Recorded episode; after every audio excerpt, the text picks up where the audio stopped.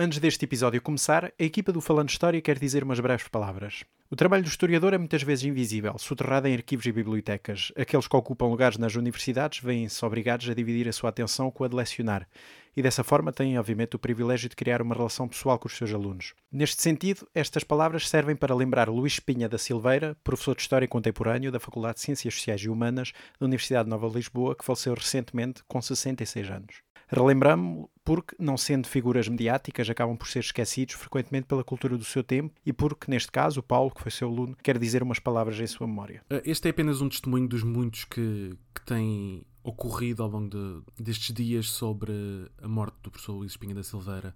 A morte essa que todos nós sentimos, sobretudo aqueles que tiveram o prazer e a sorte de, de, o ter como professor. É apenas um testemunho meu, pessoal, sentido, mas que eu sei que representa também muitos dos meus colegas uh, de várias gerações diferentes que tiveram sorte de ser alunos deste homem que era um historiador brilhante. Sem dúvida alguma, um investigador de alto gabarito, mas também uma pessoa muito humana e que eu sempre achei muito engraçado. Ele de facto dava aulas que eram muito engraçadas. Só o conheci já no doutoramento, mas esse ano que passei em contacto com ele foi muito importante para mim. E é uma pessoa que fica para nós e fica para a história da Nova, evidentemente, e fica para a história e para a vida de todos aqueles que tiveram a sorte de contactar com ele. E portanto, nós queríamos deixar aqui esta sentida nota de pesar e de condolências à família, aos amigos e a todos aqueles que, que com ele conviveram. E retomamos agora a nossa emissão.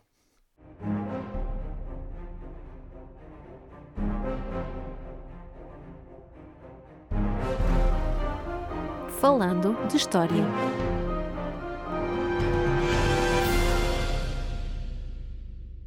Olá, bem-vindos ao sexto episódio do podcast Falando História. Eu sou Roger Lee Jesus e comigo está, como de costume, o meu colega e amigo Paulo M. Dias. Olá! Hoje regressamos à Idade Média e, mais concretamente, ao século XIII e vamos falar de um dos maiores impérios da história, neste caso do Império Mongol e do seu fundador, Gengis Khan. Eh, e vamos começar por uma pergunta muito simples, Paulo.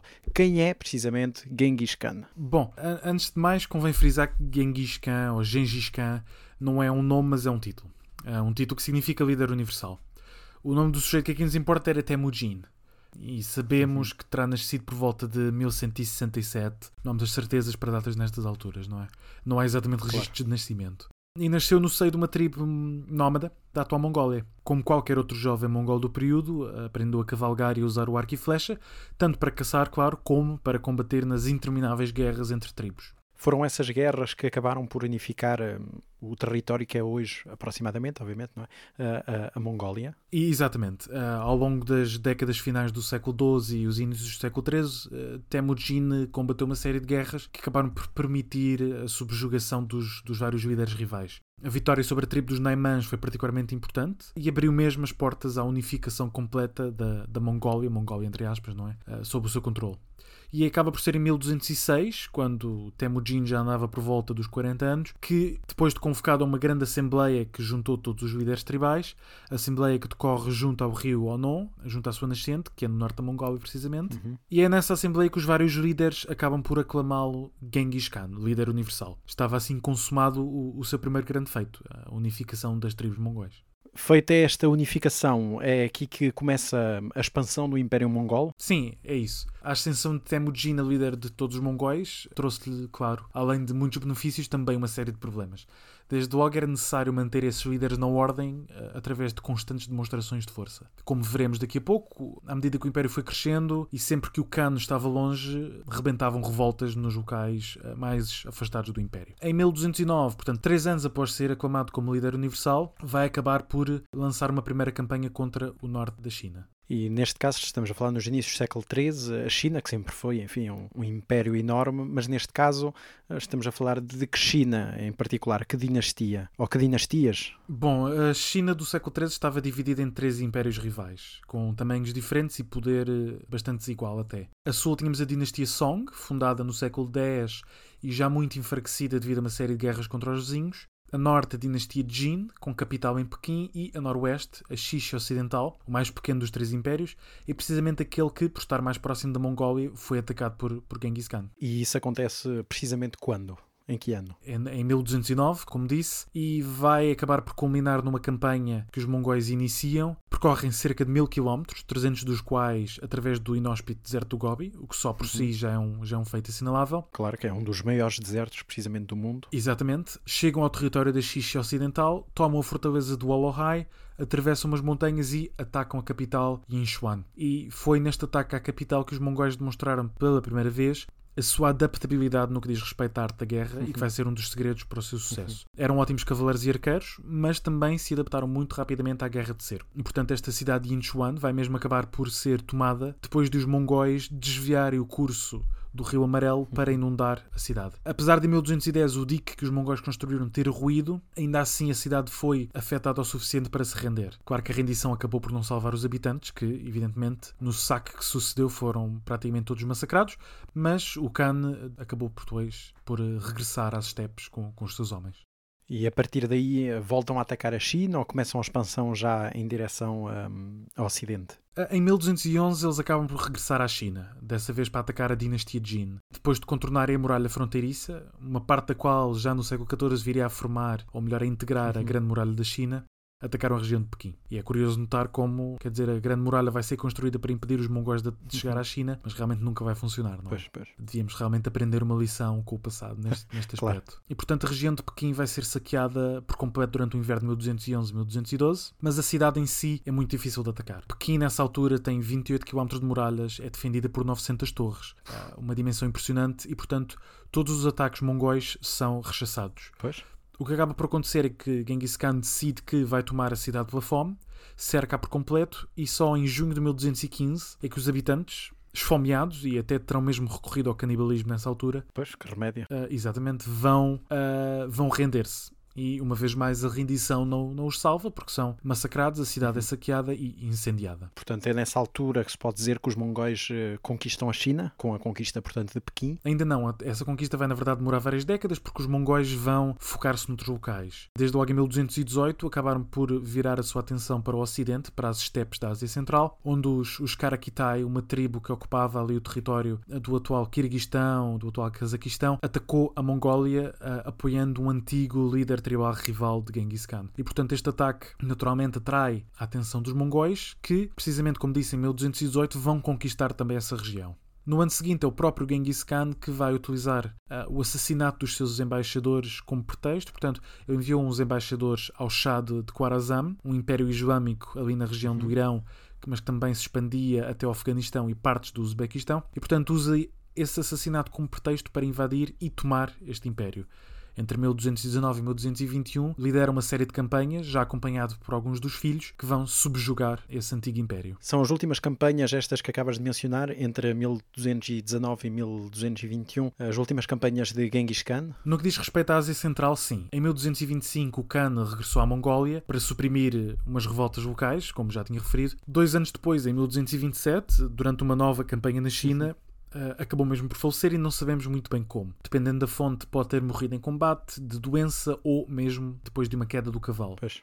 De qualquer modo, a data da morte teria mais ou menos 60 anos e já tinha construído um império que se estendia das fronteiras da China ao Golfo Pérsico, portanto, já um império significativo. Tendo em conta esta figura tão carismática, porque penso que realmente há, há, aí um grande carisma à volta desta figura central, tendo em conta a morte de, deste líder, deste líder universal, portanto, isso interrompe a expansão mongol ou, pelo contrário, ela, ela mantém-se e continua? Não, não interrompe, essa é que é a parte curiosa. Na medida em que vários líderes de, de grandes estados com muitas aspas em cima tribais, dificilmente sobreviviam à, à, morte do fundador.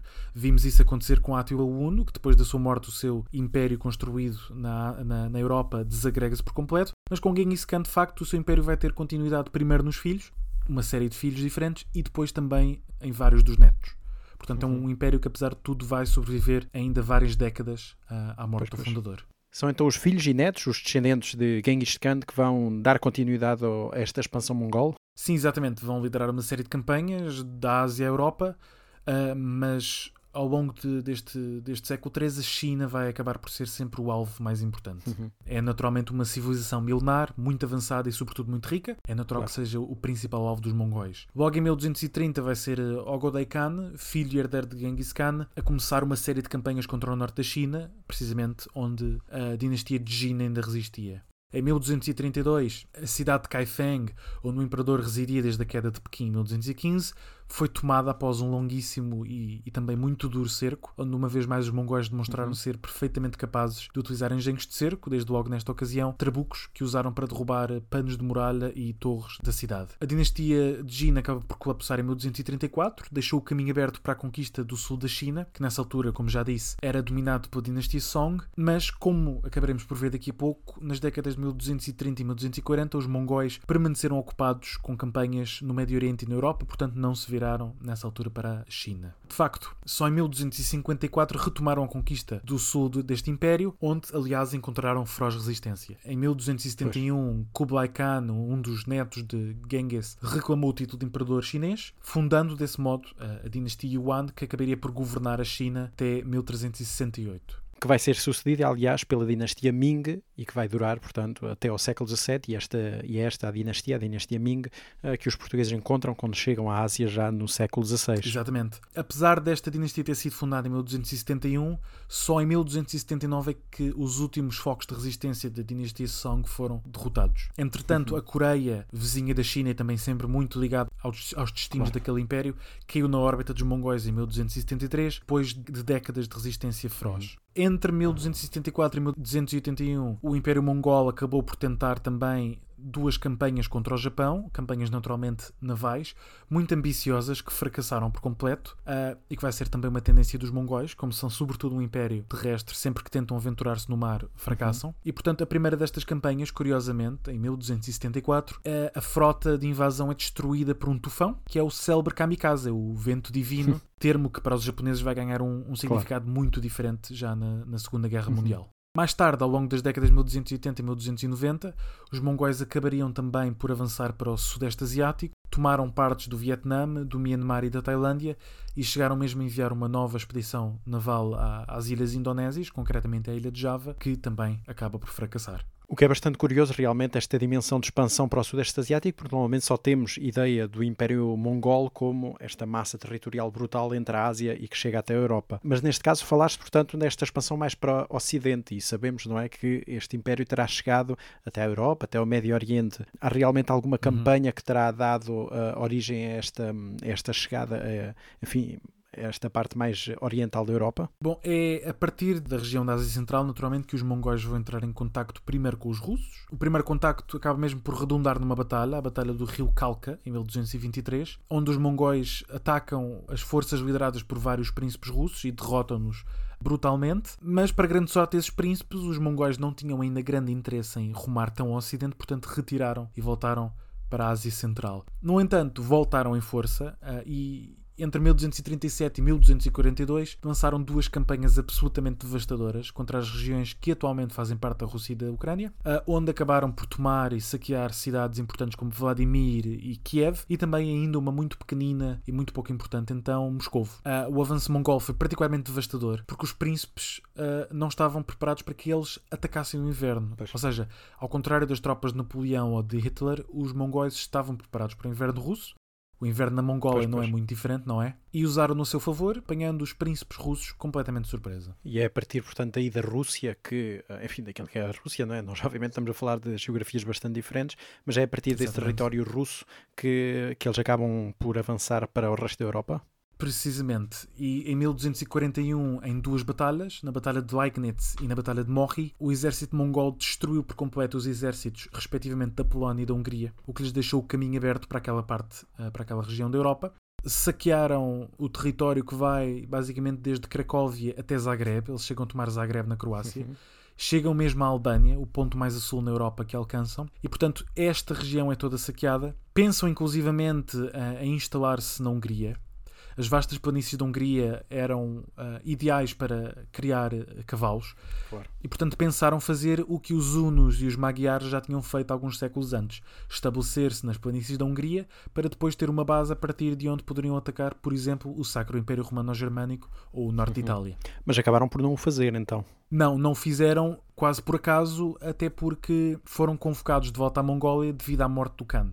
Ogodei Khan morreu em 1241, pouco depois destas batalhas, e portanto a expansão para a Europa ficou definitivamente selada, embora os europeus não soubessem e durante muitas décadas continuem a temer o perigo mongol, mas de facto não voltariam àquela parte do, do mundo. No entanto, acabariam por se manter mesmo na, na Rússia e na Ucrânia, e já depois da, da fragmentação do Império Mongol em finais do século XIII, naquelas regiões vão-se formar vários canatos, eh, pequenos estados nómadas, que ali vão permanecer até aos finais do século XV e inícios do século XVI.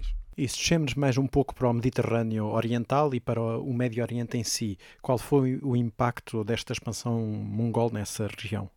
No Médio Oriente e no Próximo Oriente, o avanço mongol foi mais prolongado. Como vimos, foi ainda Genghis Khan que conquistou o Irão, mas é a partir de 1253 que um dos seus netos, Hulegu, vai prestar verdadeiramente atenção àquela região. Decide primeiro por destruir a seita dos assassinos que residia precisamente nas, nas montanhas do Irão. Daí parte para o Iraque, toma Bagdá e três anos depois em 1259 decide continuar a expansão naquela região do mundo e invade a Síria. Toma a cidade de Alepo e depois disto uh, todas as, as, cidades da região acabam por se, se render sem lutar. Portanto, já chegando ao Mediterrâneo. Exatamente.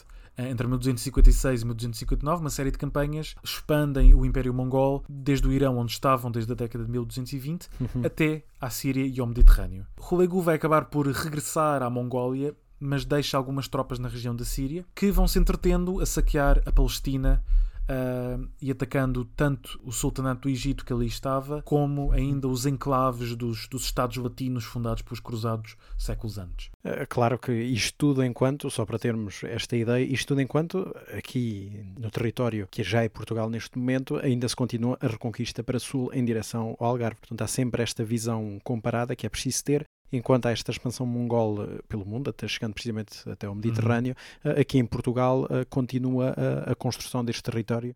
Em todo caso, um, este avanço no Próximo Oriente uh, uhum. enfrentou grande resistência, tu já falaste de alguma, mas foram relativamente bem-vindos ou acabou por trazer mais dificuldades? Inicialmente foram encarados pelos restava dos Estados Cruzados e mesmo pelo Papa como uma possível ajuda contra os muçulmanos. Uh, foram encarados quase como ah, estes são selvagens, mas pode ser que deem jeito. Na verdade, acabaram por não dar e a aliança que foi durante muito tempo pensada com os mongóis nunca resultou, até porque eles não, durou, não demorou muito tempo até se converterem ao Islão, que acabou por uh, frustrar os planos ao papado. O principal rival dos mongóis apesar de tudo, nesta região acabou por ser o sultanato do Egito, que em 1259, digamos assim, tinha mudado de gerência. O sultão tinha sido assassinado pela sua guarda pessoal, dos mamelucos, e um desses indivíduos, Uhum. chamado Qutuz, tinha-lhe sucedido. Ora, este novo sultão decidiu que não ia esperar por um ataque mongol e decidiu avançar para a Palestina de encontro a essa pequena força que os mongóis tinham deixado precisamente na Síria. E portanto, a 3 de setembro de 1260 vai ter lugar a Batalha de Ain Jalut, uma daquelas batalhas extraordinárias, porque é uma vitória egípcia absolutamente decisiva e que, por um lado, estilhaça o mito da invencibilidade mongol e, por outro, afasta quaisquer ideias de conquista que os mongóis tenham para aquela região por um período de duas décadas. Essencialmente, os mongóis derrotados no Médio Oriente vão voltar a preocupar-se apenas e só com a China, onde a resistência, apesar de feroz, não era tão considerável. E claro, eh, com isto tudo resta a questão.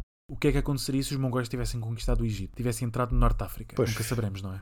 Claro, fica sempre estas questões de história virtual ou, ou história contrafactual no ar, os SIS. Em todo caso, já vimos, portanto, já falámos bastante desta expansão, eh, mas que é toda baseada, obviamente, num, numa Uhum. máquina militar bastante desenvolvida. Até que ponto, portanto, é que isso fez realmente a diferença nesta expansão mongol? Como vimos, não é? Com tanta conquista, o exército mongol demonstrou ser ao longo do século XV praticamente imparável. Com exceção da Batalha de Ain Jalut ou com as invasões fracassadas a Java ou ao Japão, essas são as exceções à regra. Os mongóis estavam estavam efetivamente habituados a vitórias e isso deveu-se a uma série de fatores. Em primeiro lugar, os mongóis eram um povo muito aguerrido, habituados a uma vida nómada duríssima e que requeria uma grande capacidade física. Desde muito cedo aprendiam a cavalgar e a usar o arco e flecha para caçar, não é? Uhum. Mas também para combater contra perigos locais e precisamente eram estes homens que eram a base da cavalaria ligeira mongol que alvejava o inimigo à distância e retirava rapidamente. Esta cavalaria ligeira foi particularmente eficaz, uhum. uh, por exemplo, contra os polacos e contra os húngaros na Europa. A cavalaria pesada europeia não conseguia alcançar de modo algum os mongóis e, portanto, eram simplesmente abatidos à distância. A mobilidade desta cavalaria foi muitas vezes a chave para a vitória. Por outro lado, os mongóis, apesar de terem uma base muito sólida nessa cavalaria, eram muito flexíveis, como já disse. Dispunham de outro género de tropas, tinham cavalaria pesada, tinham cavalaria que estava armada com espadas, com massas, que envergava armaduras de couro e de metal, perfeitamente capazes de combater contra outra cavalaria do género e contra a infantaria, naturalmente. E além disso, recorriam ainda a tropas auxiliares, portanto, todas as regiões que eles conquistavam recrutavam tropas nesses locais, por isso é que eles, por exemplo, para as campanhas no Médio Oriente, vão usar tropas oriundas do Irão, tropas oriundas da Arménia, portanto, uma grande flexibilidade de integração também das tropas locais e também uma flexibilidade tática, na medida em que se adaptavam aos problemas que iam surgindo no campo de batalha.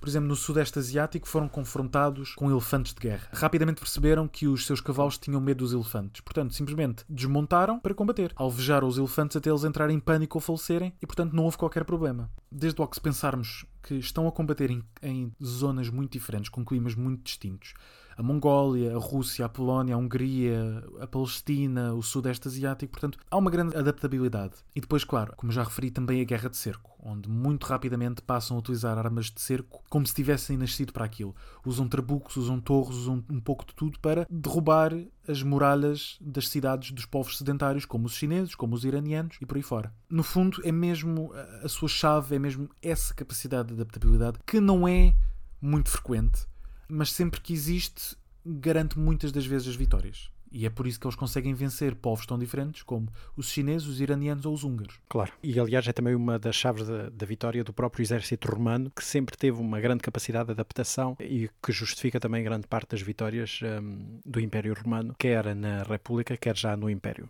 Para concluirmos, eh, e já numa pergunta que é quase da praxe, portanto, quais foram, quais foram as consequências ou o impacto derradeiro deste Império Mongol fundado por uh, Khan? Bom, Genghis Khan, como vimos, teve um impacto tremendo. Não foi só o primeiro a unificar a Mongólia, como a partir daí lançou uma série de campanhas que, depois de continuadas pelos filhos e pelos netos, levou que os mongóis conquistassem uma área gigantesca. Foi o maior império terrestre contínuo da história, uhum. que ia essencialmente a Coreia à Síria, da Polónia à Tailândia, portanto, uma dimensão gigantesca. E o mais incrível é que isto tudo é formado em menos de 80 anos. Sensivelmente entre 1206, data em que Temujin une as tribos mongóis, até 1279, quando o seu neto Kublai Khan, uh, aliás, Kublai Khan, que também foi visitado por Marco Polo, uhum. em 1279 Kublai Khan derrotou o que restava da dinastia chinesa dos, dos Song. E nunca um império formado por nómadas tinha durado tanto tempo, nem alcançado conquistas tão assinaláveis. Uhum. E o, o, estranho nisto tudo é precisamente como é que duraram tanto tempo e não porque se fragmentaram. Uh, o império fragmenta-se nos finais do século XIII, desde logo que as dificuldades em manter um império tão vasto claro. são muitas. Imagine-se. Numa época em que a comunicação depende da velocidade de um homem a cavalo, era muito, muito difícil gerir e administrar um império tão vasto. E, portanto, não é de surpreender que um pouco por todo o lado o império se vá desagregando aos poucos,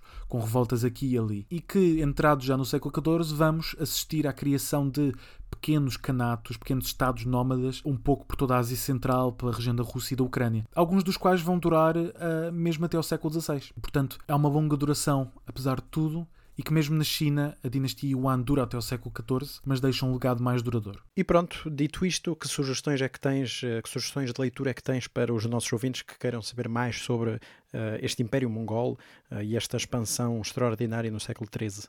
Infelizmente não há traduções de, de, livros sobre o Império Mongol ou sobre Genghis Khan especificamente para português. Portanto, vou ter que sugerir dois livros em língua inglesa. Uh, o primeiro de Stephen Turnbull é Genghis Khan and the Mongol Conquest, 1190-1400, publicado pela Osprey em 2003. E o segundo é de Peter Jackson, não o realizador, mas um autor, uhum. The Mongols and the West, 1221-1410, publicado pela Routledge em 2018. Em particularmente, este segundo livro lida muito com a questão de como é que os europeus encararam os mongóis na primeira fase em que os viam como aliados e depois quando perceberam que, pois, dali não vem coisa boa e claro. são apenas mais um inimigo. Certíssimo. Pronto, eh, é tudo por hoje e esperamos eh, por vocês, como sempre, daqui a 15 dias. Não se esqueçam de nos seguir no Facebook. O podcast está disponível, como já como é costume dizermos, no YouTube, no Spotify, Anchor, Google e Apple Podcast, entre outras plataformas. E claro, subscrevam e partilhem com os vossos amigos, porque é assim que o podcast cresce. Obrigado e até à próxima. Até à próxima.